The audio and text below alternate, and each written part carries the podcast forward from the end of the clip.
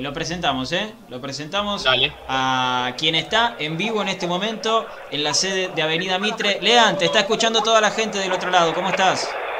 ¿Qué tal, Paulito? ¿Cómo va? Muy buenas noches a todos. ¿Cómo va? Muy bien, muy bien. Ansiosos y estuvimos muy, muy atentos a tus redes sociales que estuviste subiendo cosas muy interesantes. Ya terminó la asamblea. ¿Qué pasó? Contanos. Sí, asistente acaba de terminar la asamblea, que aprobó con 40 votos por la mayoría y 20 votos negativos, en este caso que fueron por parte de la minoría. Eh, a lo largo de la asamblea hubo varias interrupciones por parte eh, tanto del oficialismo como de la minoría. En el caso del oficialismo, por el hecho de que eh, primero destacaron la gestión que hizo Víctor Blanco al frente del club a lo largo de los últimos meses, en, en lo cual hablaron mucho de la agresividad que hay por parte de los socios eh, y bueno, eh, básicamente lo que hicieron fue eh, contestar a, lo que el socio viene reclamando en los últimos meses en cuanto a lo que tiene que ver con obras, en lo que tiene que ver con lo que viene pasando en, deporte de primera y demás.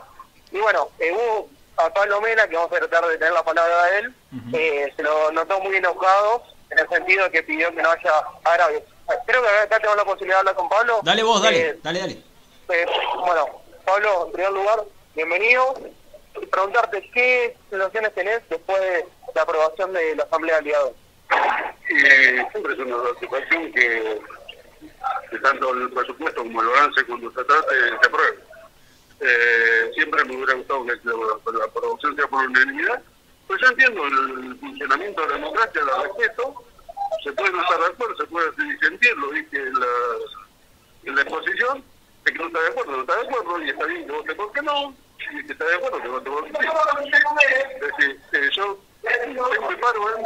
hace siete meses el socio se expresó contundentemente. Siete de cada diez socios apoyaron la gestión. Y bueno, seguimos en este camino. Por eso, cuando quieren cambiar la metodología, te digo, tengo algunos reparos. Porque después que firma lo que es el electoral y cuando uno crea partidos o asignaciones específicas, después se ata un corset que después es difícil de salir. El predio se están haciendo infraestructuras como nunca pasó en la historia del club. Creo que no es necesario la, asignación específica para que la persona siga haciendo. Y el mensaje en lo que tiene que ver con la agresividad, ¿a quién está dirigido puntualmente? La cafetería, estoy en la calle no tratan de deshonesto blanco, cosa que está ridículamente expuesta, que yo infiero, y no, no tengo pruebas para creo que no, son los que llevan al club la quiebra, son los que endeudaron el club irresponsablemente y hoy arrobándose una representación que no tienen eh, en el anonimato eh, gratuitamente a una gestión que podrá estarse o no de acuerdo. El socio, el socio genuino, el que vino a votar, que se tomó el trabajo de venir a votar, en pandemia, con riesgo, pero quiso avalar la gestión, siete de cada diez estuve de acuerdo. Siete es un. 70% quisiera ver los clubes. ¿Cuántos clubes tienen ese, ese grado de aceptación del presidente ante la tercera religión? Los socios el motivo por el cual la asamblea no se lleva a cabo en un espacio abierto, como por ejemplo el estadio. Eh, se hizo acá, siempre se hizo acá. La asamblea, siempre la asamblea del presupuesto, siempre se hizo acá. La asamblea de Asunción, en plena pandemia, eso no está, hemos votado ahí. Pero la asamblea siempre se hizo acá, en el tercer piso de la C. Bien, en cuanto a lo que tiene que ver con el pedido de la minoría, en cuanto a la posibilidad de que parte de los ingresos de, de Paul y de Muso sean destinados a obras en el predio Tita ¿Cuál sería la respuesta por parte del club? Hay que analizarla. Yo en principio la asignación específica de partidas no estoy de acuerdo, un principio general, porque el día que necesita el dinero por alguna razón, la, la creación de una asignación específica genera un coste innecesario. Porque si vos me decís, no se están haciendo obras, la verdad que eh, no se pone nada y que de alguna manera hay que cambiar el criterio, es razonable. Pero lo que se ha hecho en el predio es nunca visto. El predio, cuando todos hablan del predio donde operamos todos, yo no entiendo. Yo conocí el predio y vimos el predio en aquel momento y lo que vemos el predio hoy, de verdad, es otra cosa. Está hablando de otra cosa. Eso es. Y conozco porque he recorrido muchos predios. Casi te diría que está dentro de los tres mejores predios del fútbol argentino.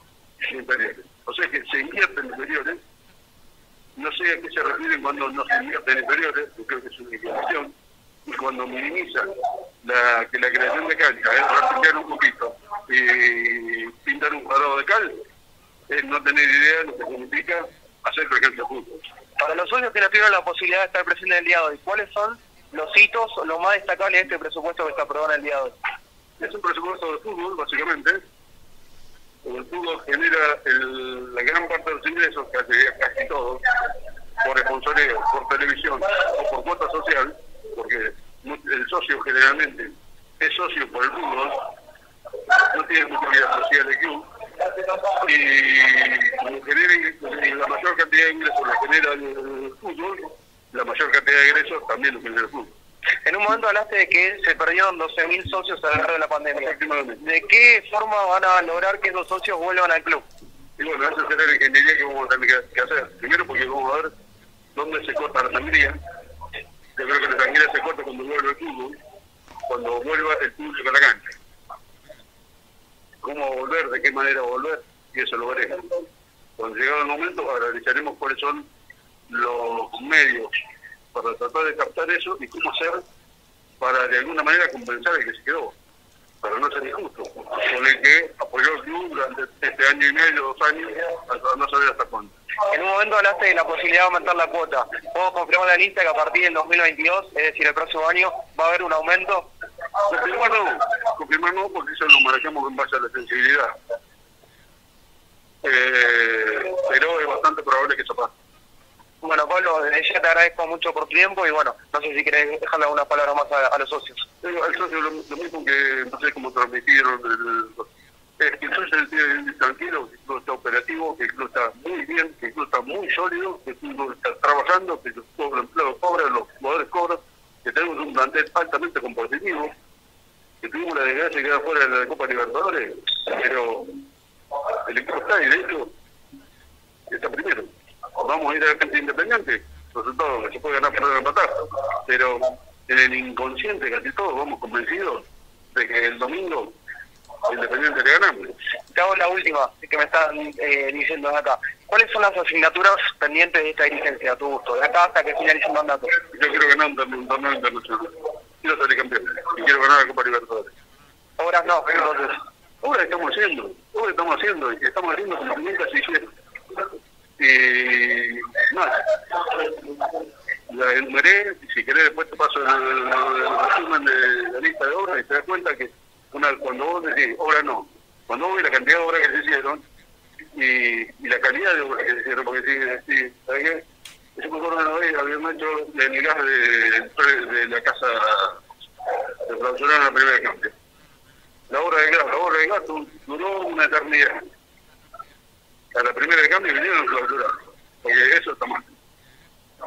todo lo que se hace eh, está habilitado, está aprobado y es de primer mundo. Entendiendo también que todo cambia, todo va cambiando y, esa, nueva, esa modalidad hay que acompañarla. Cuando yo puse el ejemplo, el tambor de 200 litros con hielo, era real. Cortado así a lo bruto, los jugadores que me tienen de salir. Hoy tienen pileta, hoy tienen son jugadores de primer nivel, de alta competencia, de alta competencia, de alto rendimiento y queremos estar acorde. Todo lo que hacemos lo hacemos para estar acorde. Entendemos que es un, club de fútbol al cual dedicamos al fútbol, queremos tener un equipo competitivo con infraestructura necesaria para poder competir. En esta año. Hicimos la, etapa cero, se va a iniciar la etapa uno, se va a iniciar. Se va a iniciar le vamos a hacer un fondo propio nos ofrecieron el préstamo de 250 millones de pesos, no lo que hicimos. En esa condición no lo podemos tomar. Es hipotecar la de clubes futuro. La obra que hacemos la hacemos con contra genuino y sin deuda. Hubiera podido cambiar el presidente de club y el que venía, el encontró un club parado en funcionamiento con esta caja. Te hago la última. ¿Por qué todavía no se dieron los departamentos de club en lo que tiene que ver con los dirigentes que forman parte de la nueva dirigencia? Y de hecho está, está funcionando. No se ha dado porque tampoco no hemos tenido reuniones presenciales. Que a partir de ahora vamos a empezar a tener periódicamente reuniones presenciales, menos un poquito más de presencialidad, para poder empezar a trabajar. Recién se estarían dando las condiciones, se estarían. Hay que ver que la, bueno, el virus, la nueva cepa, eh, no tiene para atrás, puede pasar. Perfecto, bueno Pablo, te agradezco mucho por tu tiempo, que tengas buen día. Nada, buen día. Hasta luego.